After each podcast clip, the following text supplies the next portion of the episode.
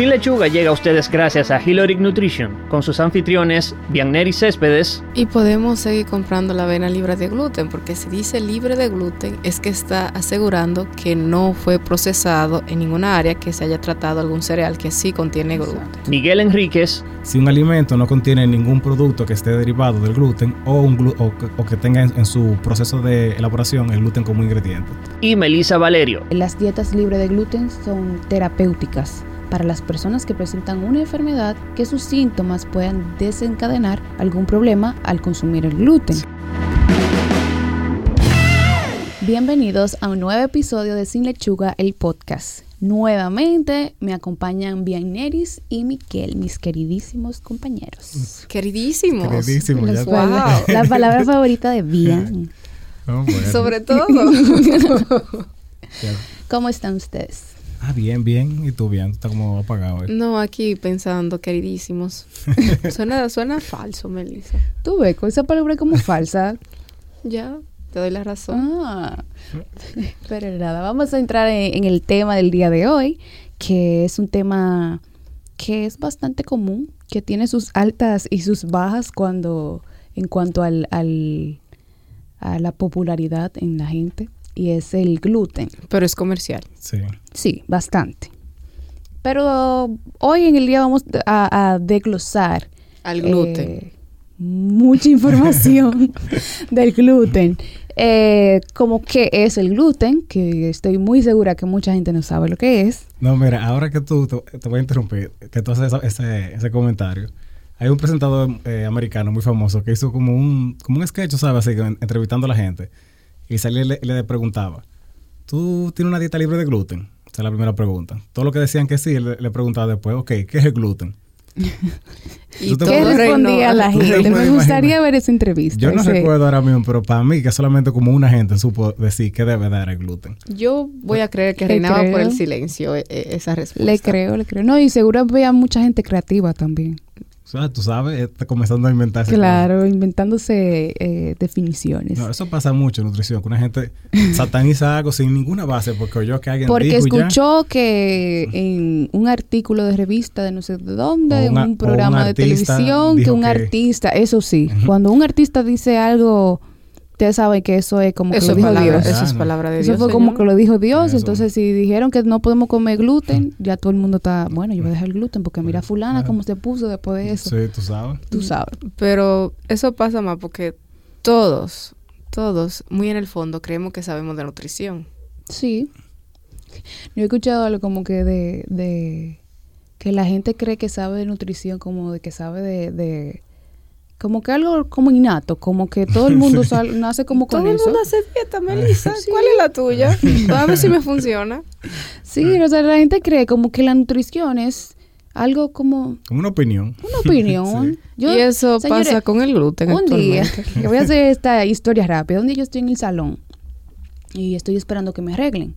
La persona dueña del salón sabe que yo soy nutricionista y ya comenzó como a hacerme preguntas de dieta, ¿sabes? Como si- típico, clásico, sí. típico de Sí. que todo, el- todo el que sabe que tú eres nutricionista siempre anda preguntando cosas.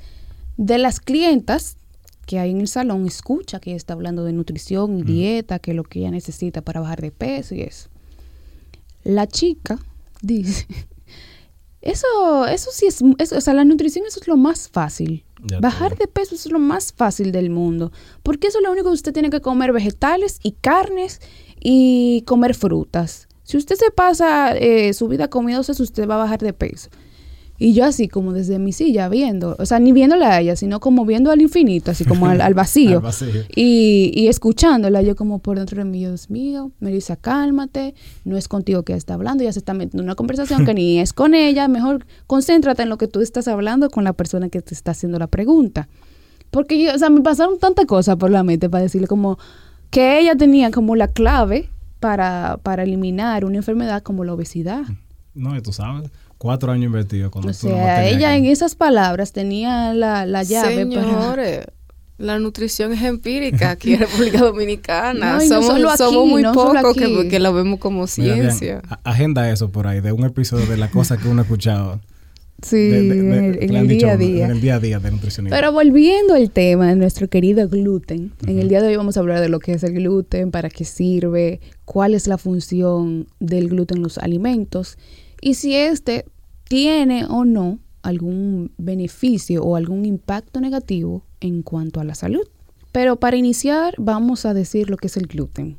El Para que no le pase como O sea, como los, los Pues- Si entrevistados. agarran una entrevista, usted diga con confianza, miren si lechuga yo oí que el gluten es Exacto. tal cosa. Y si es mentira, no pueden salir a buscar. El gluten es una red nitrogenada de proteína que se encuentra en la semilla de muchos cereales.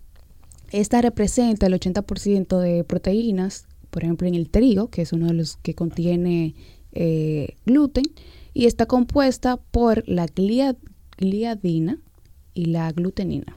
El grano de estos eh, cereales no está compuesto únicamente por gluten, o sea que cuando comemos trigo no simplemente estamos comiendo gluten, sino que hay otros compuestos como el almidón, el germen o el salvado del, del cereal. del cereal que sea, ajá. Pero también, o sea, con la- los demás cereales contienen otras cosas. No solo, o sea, no es que todos contienen las mismas eh, proteínas. Por Vamos a hablar de cuáles son esos eh, Cereales cereales, que que, tienen contienen gluten. Entonces hay siempre una mnemotecnia que es sencilla para recordar cuáles son Los tags. los tags. Sí. Trigo, avena, cebada y centeno. Pero, pero, hay que hacer la salvedad de que la avena no... La avena no- La han satanizado como hemos satanizado el gluten. sí. No, pero eh, tiene una razón de por qué eso. En realidad, la avena no tiene, no tiene gluten. Ya se han hecho muchos estudios que lo han demostrado. Y lo que sí tiene es un compuesto que se llama avenina, que puede afectar en realidad al 1% de los pacientes celíacos. O sea, que es una población muy mínima, porque de por sí la población de pacientes celíacos Es muy baja. Entonces, Pacientes diagnosticados. Bueno, diagnosticados, No que sí. yo salga con que hoy yo amanecí con la creencia de que soy celíaco. bueno, sí. Entonces, lo que pasa con la avena es que muchas veces, donde, en los sitios donde se trabaja con avena, son industrias que también trabajan tipos de cereales que son para panificación, como la misma el trigo, puede ser cebado centeno. Entonces, por fines de seguridad, por lo general más trigo, pero es, importante mencionar los otros. Entonces, siempre hace la salvedad de que si tú tienes una, un- un- una fuente de avena que está certificada, que tiene su sello de calidad, de que es seguro de que no tiene algún tipo de contaminación cruzada, un paciente celíaco puede sin ningún problema consumir avena.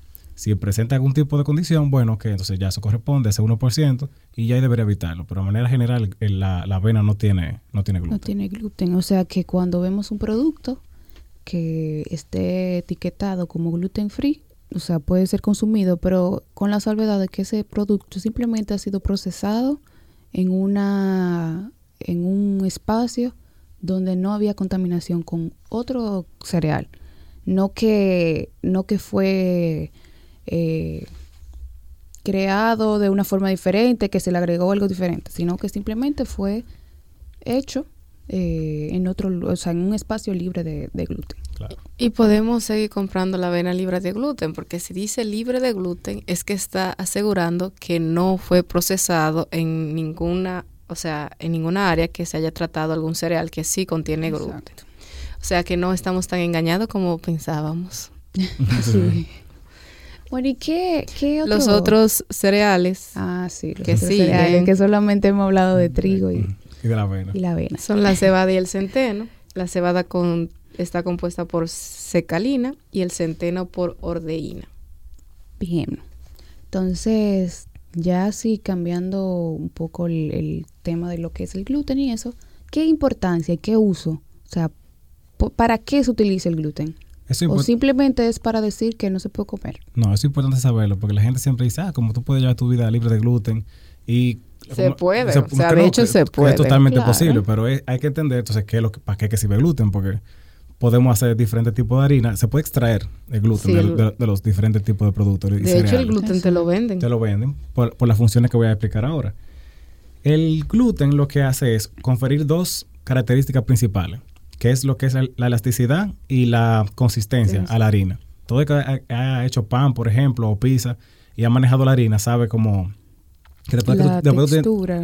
Es como, Ajá. como medio chiclosa, así como, pero, pero aunque tú la, la ales bastante, se eh, mantiene la elasticidad y no se rompe. Entonces, cuando tú pones un producto, de pan- un tipo pan, por ejemplo, en un horno, crece por, eh, por la, la- porque le confiere elasticidad y por la consistencia se mantiene co- con su forma y ya co- corresponde a esa distribución tradicional de lo que es un pan. Entonces, además de eso, tiene una capacidad muy importante para lo que es la retención de líquido. O la retención de todo en realidad, porque ayuda a retener aire para cuando el pan crezca y líquido también. Si tú comparas un producto de panificación hecho con trigo y con otro tipo de harina, por ejemplo, tú te das cuenta de la diferencia. El que ha comido un pan, por ejemplo, con harina de trigo, se dará cuenta de que es un producto como suave, así, y incluso a veces sí es como un pan de agua, que puede ser un poquito seco, pero mantiene la textura y se mantiene como No hay la, nada mejor que un pan de agua recién hecho. y se mantiene como la suavidad hasta cierto punto en el interior del pan, ¿verdad?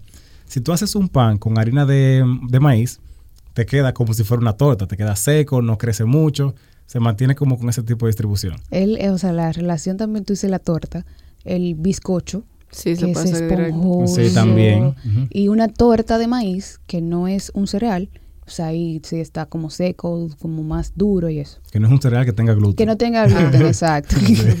Porque sí, sí, Sí, es un cereal. sigue siendo un Sí, es un cereal, pero que no tenga gluten, exacto. Entonces, ¿qué condiciones se ven asociadas a lo que es el gluten? O sea, condiciones, condiciones a nivel de salud. Sí, porque cuando siempre que uno menciona gluten es intolerancia o, o, reacción, o reacción tipo alérgica al- a lo que es el gluten. Sí. Casi siempre son las dos O que la se enfermedad celíaca.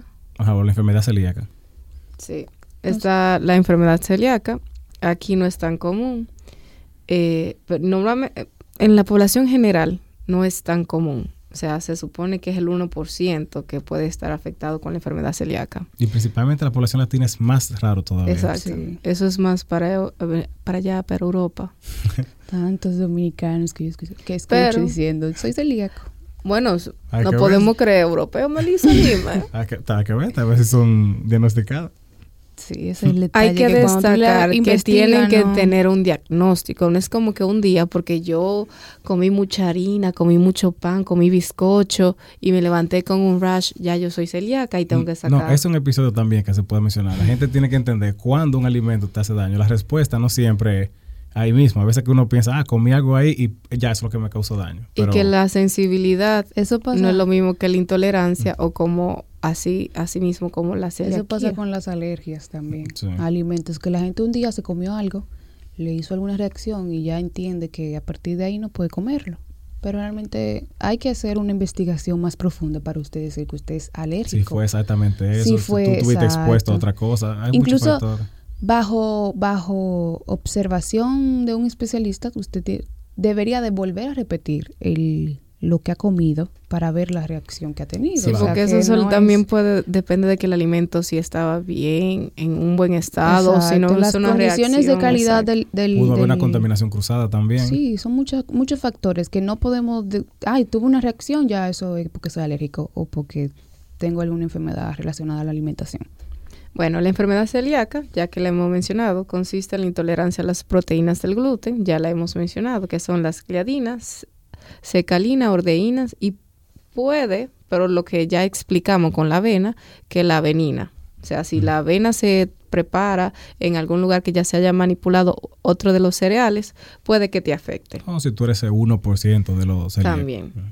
Y eh, entonces, ¿qué esto hace? Esto se manifiesta en atrofiar el intestino delgado, o sea, el intestino delgado superior, eh, el gluten no se absorbe y nada, ahí es que empieza a complicarse y que el paciente presente esa diarrea. Sí, que es el, el síntoma sí. más marcado del, del celíaco, que es la diarrea. Sí. Y que eso es inmediato, o sea, no es como, ah, yo comí pan, no. O sea, Y- esa persona mañana come, me va a dar diarrea, Esa no. persona ingiere algo que contiene gluten y va, a- y va a sentir esa necesidad de buscar un baño. Sí. O sea que también está las enfermedades asociadas al, al o sea, a la ingesta de, de gluten. Estas pueden ser la dermatitis. En mi caso, como paciente Sí, con porque- diagnóstico de eczema numular, sí lo he sentido. Eh, tengo un periodo que hago una dieta libre de gluten. No porque todavía no siento como que yo necesito hacerlo así, pero eso viene después. Cada quien es diferente. Eh, bueno, la dermatitis se presenta, eh, se realiza el diagnóstico. O sea, no es como que yo un día me levanté y dije, oh, es el pan, o es come gluten que me está haciendo Eh, esto. Esta dermatitis, sí. O sea, fue mucho después. Yo fui al médico, al dermatólogo, y fue después que yo vine a ver la afección entre dieta y activación de la enfermedad. O sea, tener un episodio de la enfermedad, esa relación. También eh, se ha visto que para los pacientes con en- enfermedad tiroidea, la tiroiditis de Hashimoto se controla muy bien con una dieta libre de gluten. Otra asociación, otra enfermedad que se asocia mucho es el autismo. El autismo es un trastorno neurológico co- que afecta la conducta. También es considerado como un síndrome clínico porque no solamente se limita a lo neurológico, sino que esa persona no se puede desarrollar completamente como... Abarca va- varios eh, renglones. Exacto, de varios sistemas. Para que sea un síndrome en sí, lo que tiene que abarcar son varios sistemas. Lo que pasa con estos pacientes y el gluten es que el gluten actúa como un opiáceo. Es decir, que el paciente, o sea, es como la droga en sí. Cuando yo me refiero a opiáceo, es como la reacción que uno tiene a la droga. Eh, no lo, o sea, no lo asimila bien, entonces se va como intoxicando. Entonces, una dieta libre de gluten se ha demostrado que permite que esa persona se desarrolle mejor, interactúe más y que tenga una vida más, un poquito más independiente. No, Y el desarrollo de ese paciente mejora mucho. Obviamente acompañado de, de la terapia. Eso, que es propia. eso iba a aclarar. Que no es solamente que darle la dieta. Y que cómo, o sea, se- si nos está escuchando algún padre de un niño con, con autismo, no a partir de ahora no, no elimine todos los productos con, con gluten de, de lleno. Porque lo ideal es que lo haga un especialista de la Claro. forma gradual, de una forma gradual y de una forma eh, correcta. Porque si nos ponemos a eliminar las cosas sin nosotros tener como el conocimiento de cómo puede afectar al- a la salud del, del niño, podemos eh, ocasionar algo. Que o sea, no- que no el en vez de, deseado. exacto, en vez de ayudar, podemos, Podemos eh, hacerle más hacer daño. más daño. Entonces, eh, Bian en, en su proceso me mencionó que ella ha hecho una dieta sin gluten. Sí. Entonces, ¿en qué consiste una dieta sin gluten? ¿Es comprar todos los productos del supermercado que digan gluten free, libre de gluten? ¿O, o qué es? O sea, ¿qué debemos de hacer para, para eliminar el gluten? ¿O, o en qué consiste? Lo primero es identificar qué tú consumes que sí tiene gluten inherentemente, o sea, que ese alimento sí tiene gluten. Un ejemplo universal es el pan, todo el mundo Sí. come pan. Sí. Entonces es eso, tú identificas los productos que tú tienes de mayor consumo en tu casa, que tú sabes que tú lo consumes, y ves si tienen o no tienen gluten. Todos esos productos así que son de como de bollería son los que están descartados. Y en realidad estamos como en el Tan mejor... ricos que sí. sí, uno sufre. Eso- el pan, eso es como un, go-to de la gente. Siempre que tú... Es muy raro que tú con una gente... "Ah, Cero como pan". pica pollo si tú quieres una dieta libre de gluten. De verdad. Verdad, Pica pollo. Sí, es verdad. Por- por empanizado. harina. Sí, sí, Sí, es verdad. sí. es verdad. Eh, Exacto, aclaren por qué pica pollo, no sí. porque sea pollo, No, no porque sino sea por pollo, la no. harina del empanizado. Obviamente las carnes ninguna va a tener de que gluten. gluten, exacto. Pero, Pero- también hay que estar saber de las cervezas. Hay muchas cervezas que son hechas de cebada Ay, que no un paciente celíaco no, No puede. No puede consumirlas. O un, un paciente que no pueda consumir, que tenga una dieta sin gluten, mejor dicho. Exacto. En mi caso yo lo hago por temporada, dependiendo como, como lo, lo dije. Si yo tengo un episodio de eczema, yo, ok, vamos a Para calmar controlar. todo, saco mi gluten y me quedo más o menos como un mes, dos meses. Todavía no siento, como dije, todavía no tengo, o sea, como ese diagnóstico de que ya tú tienes que dejar el gluten de por vida. Yo me doy cuenta que también es, en tu caso, como tú comienzas una dieta casi siempre, con, depende de la intensidad. Si es como muy fuerte el episodio, tú como que, ok, hay que eliminar Ah, factores. Sí. O si no controlo y dejo de comer como, eh, tú sabes, no podemos salir a comer empanada, no podemos. Porque otra cosa, la mayoría, la harina que se utiliza aquí en los negocios, la universal, es la de trigo, señores. Sí. Sí. Es que el- el- ese es uno, uno de los puntos. La harina es tan barata y tiene tanto uso que es muy probable que muchos otros productos, ya sea como un subproducto utilice. o de alguna forma en la misma receta, esté incluido. sea galletica, por ejemplo. Exacto, no galleta, Eh, no pan, no voy, nada dulce como Melissa mencionó, cero fritura, porque la fritura normalmente viene asociada, depende, porque también está Sí. la yuca que son Ay, la ya- empanada de yuca. Sí, hoy en Oh, sí, día, sí. Hoy en día hay muchas formas, o sea, de, de consumir alimentos o prepararlos de otra forma que no sea eh, con, ¿cómo se llama? Con el, con el, el producto principal, que o sea, sea que el- tradicionalmente se ha preparado. Porque, o sea, hoy en día podemos encontrar brownies sin harina, o podemos encontrar eh, un montón de Sí, cosas que son que de ya se han modificado, se han ido modificando para que esas personas que tengan alguna condición o personas que simplemente quieren dejar de comer eh, cierto tipo de alimentos, eh, tengan una forma de, de consumir lo- los alimentos que normalmente uno come. No, y que la oferta es mucho más amplia, no solamente por los productos que normalmente no tienen gluten, sino también los productos que se ha hecho una versión, tal vez no a propósito, que no tenga gluten. Por ejemplo, si uno pensaba en tacos, casi siempre, eh, bueno, en burrito más que otra cosa, siempre la- era la tortilla de maíz, de, de trigo, pero hay tortilla de maíz ya. Entonces, esa es otra opción. Hay muchos eh, conflés, por ejemplo, que sí tienen harina, pero la mayoría que están hechos de hojuelas de maíz, que son el- como el tradicional, o sí tienen, o sea, no tienen ningún problema que un paciente lo, lo ingiera. Sí, y es importante destacar que para hacer una dieta sin gluten no hay que gastar tanto, porque es más eliminar y controlar. O sea, Exacto, no es no que vamos a salir al supermercado, todo lo que dice gluten, Gluten free, free, es lo que yo voy a comprar, porque si no yo hubiese, yo estuviera quebrada. O sea, Pero sí, mucha gente hace, cree eso, o sea, cree que porque para llevar una dieta libre de gluten debe de ir al supermercado a la sección que dice gluten free. O sea, no, es eliminar, investigar. Por eso es la, la necesidad de ir donde un especialista, no de que uno mismo vaya y yo voy a dejar de comer esto y comprar aquello y esto. Porque es que uno no sabe, o sea, no tiene la- el conocimiento para, para saber qué es lo que va a elegir. Sí. Y que cuando uno eli- elimina algo de la dieta, eso es un proceso, porque el pan, muchos dependemos del pan. Por lo menos una vez al día o cuatro veces por semana consumimos de alguna forma pan. Entonces, cuando tú sacas algo, tú sientes esa, esa necesidad, o sea, tú sientes que te hace falta. Entonces, no es tan sencillo. No, y una de las cosas que tiene, que son atractivos del pan, es la facilidad, porque eso es una y de que las se razones. puede combinar con muchísimas Sí. cosas y muchas formas La de mayoría de consumir. productos que son así son fáciles. Espagueti, eso es fácil de hacer, pero tiene, tiene gluten. O sea, un sándwich Sí. también es fácil de hacer. Entonces, esa es la... Pero Miguel mencionó los tacos, los tacos duros. Tú te lo, o sea, yo lo puedo comer perfectamente cuando estoy en dieta. Sí. También, por ejemplo, los nachos.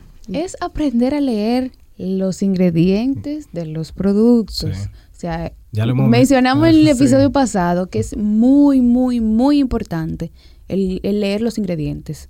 Que Porque tú- ahí es que podemos saber si puedo comerlo o no puedo, o qué estoy comiendo.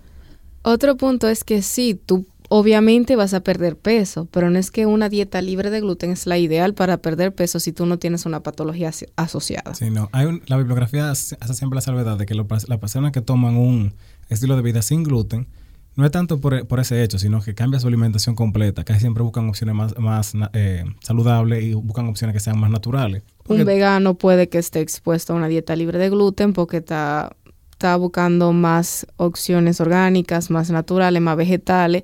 Puede que ahí tenga esa transición. Sí. Pero también puede que sea que un paciente vegano se vea expuesto al gluten porque un producto vegetal, o sea que puede que también sea el caso. Exacto. Sí, o sea, como toda dieta que, que exista, o, o no dieta, sino un como tratamiento para cualquier enfermedad o para cualquier estilo de vida que usted lleve, como es el vegano y esas condiciones, uno no, o sea, eso no te garantiza pérdida de peso.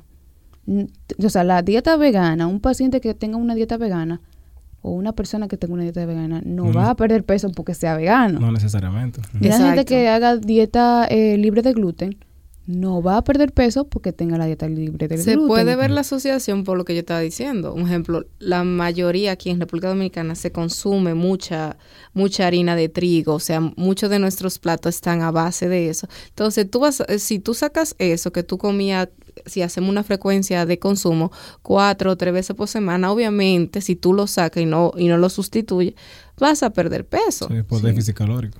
O sea que no es como que la dieta libre de gluten es la mejor forma de yo perder, peso. Siempre vamos a hacer la salvedad de que una dieta personalizada, para los, sea el resultado que usted quiera, sea bajar o subir de peso, es la mejor opción. Exacto. Otra realidad es que los alimentos naturales, por ejemplo las frutas, van a ser alimentos libres de gluten. O sea, hay que tener en cuenta que la etiqueta libre de gluten no garantiza que ese alimento dentro de sus ingredientes tenga Hayan gluten. utilizado. Sí, muy importante.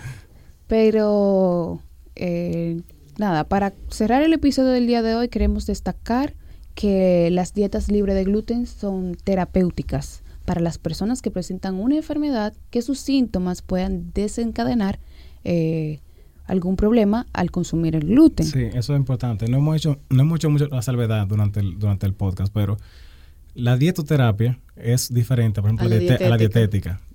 Cuando hablamos de, de este tipo de régimen de, li- de alimentación, siempre va a ser enfocado a que este paciente tiene una condición específica por la cual no puede comer gluten. Para mejorar su salud es necesario entonces que elimine ese, esa... Exacto. Claro. No todos los alimentos que digan libre de gluten en su etiqueta contienen gluten en su preparación. Por eso tenemos que ser más críticos, estar más abiertos y no llevarnos por el marketing que tenemos hoy en día. Lean las etiquetas. No vamos a comprar de más, no hay necesidad de, gas- de gastar un dinero. Que siempre esas etiquetas cuestan más. Sí. O sea, Sí. todos los productos que tengan etiquetas que dicen libre de azúcar, libre de gluten, siempre tienen un, un, un precio un poco mayor. Y por último, el- un punto que ya lo hemos mencionado bastante, pero no, no, no, no, no podemos cansar de decirlo para evitar siempre confusiones, es que la avena no tiene gluten, obviamente. Entonces, si está preparada en un sitio que sea bajo las condiciones adecuadas y tiene un sello de calidad, no necesariamente le, le causa problemas, salvo a los pacientes que tengan ese, que correspondan a ese 1% que le presenta algún tipo de, de condición. Y necesitamos diagnósticos para dar esa savedad de que Realmente. De lo que O sea, de que soy, padezco Sí, celiaquía, no yo- padezco eh, intolerancia al gluten, o sea, no es simplemente leer en internet y salir a decir de que identifique síntomas. Exacto. Pues nada, eh, hemos llegado al punto, a uno de los puntos favoritos del podcast sí. y es el nuestro queridísimo Hoy ahora. Bien, entonces durante el episodio hemos hecho mucho la salvedad de que no necesariamente si un producto está etiquetado como que diga que es libre de gluten es porque eh, por su naturaleza tiene gluten. Entonces, hoy ahora va a cuáles son esos requisitos que la FDA le pone o tiene para que tú puedas marcar algún alimento como que es libre de, de gluten. Ilústranos, Miguel. Mira, un oye ahora diferente. primero, primero hay que tener en cuenta cuáles son los alimentos que la FDA tiene regulación. Primero, obviamente, lo que son tradicionalmente regulados para, o sea, en el caso del etiquetado que es gluten free. Todo lo que normalmente son regulados por la FDA, si hay algún tipo de suplemento que sea de tipo dietético, como vitaminas, minerales, etcétera, y los productos que son importados que estén sujetos a ese tipo de regulación. Los otros ser- serían los que son por otro tipo de entidad, como si son las carnes y los huevos, eso corresponde a la UTA, entonces por ese caso no tiene. Y las bebidas, porque por lo general eh, pertenecen al Instituto de Bebidas. Sabiendo eso, lo que la FDA dice es que si tú tienes un alimento que es inherentemente libre de gluten, o sea, que no contenga gluten de ninguna forma, tú lo puedes marcar. Bajo esa regulación, si tú tienes agua, agua, agua Santiago, qué sé yo, o agua, agua Vianera, Gluten free. tú le puedes poner gluten free. Por eso vemos aceite y, y de Sí. todo que dice Casabe gluten que dice free. gluten Sí. free, o sea, Con Mm. eso tú me has contestado. Eso aplica también para los jugos. Esto aplica para, Sí. bueno, yo, Ah. para todo lo, lo que la, la FDA evalúa. Ya entendí por qué el jugo es libre de colesterol hoy. El otro, el otro acápite es que ese sí ya es más, más claro. Si un alimento no contiene ningún producto que esté derivado del gluten o, un glu- o, que- o que tenga en, en su proceso de elaboración el gluten como ingrediente.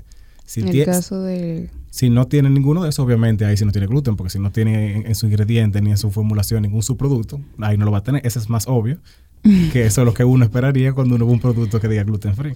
Pero esa es la segunda. sí. Y la última es que no contenga el grano así de, de, de los tax, o sea, del trigo, De cebada, De- La segunda y la tercera tienen sentido. Esa tiene un poco más pero de... el primer acápite, o sea, es lo que hace que cualquier producto que pueda cualquier producto pueda tener la etiqueta de libre de gluten. Bueno, Más razón para leer las etiquetas. claro. Realmente es muy, muy necesario. Hemos llegado al final de este episodio. Recuerda seguirnos en nuestras redes sociales como Sin Lechuga RD, en Instagram, Facebook y en la plataforma de podcast de su preferencia. En la descripción del episodio podrán encontrar las fuentes bibliográficas que utilizamos para desarrollar el tema de hoy. Y al igual que las dietas, empezamos de nuevo el próximo lunes. Bye. Bye.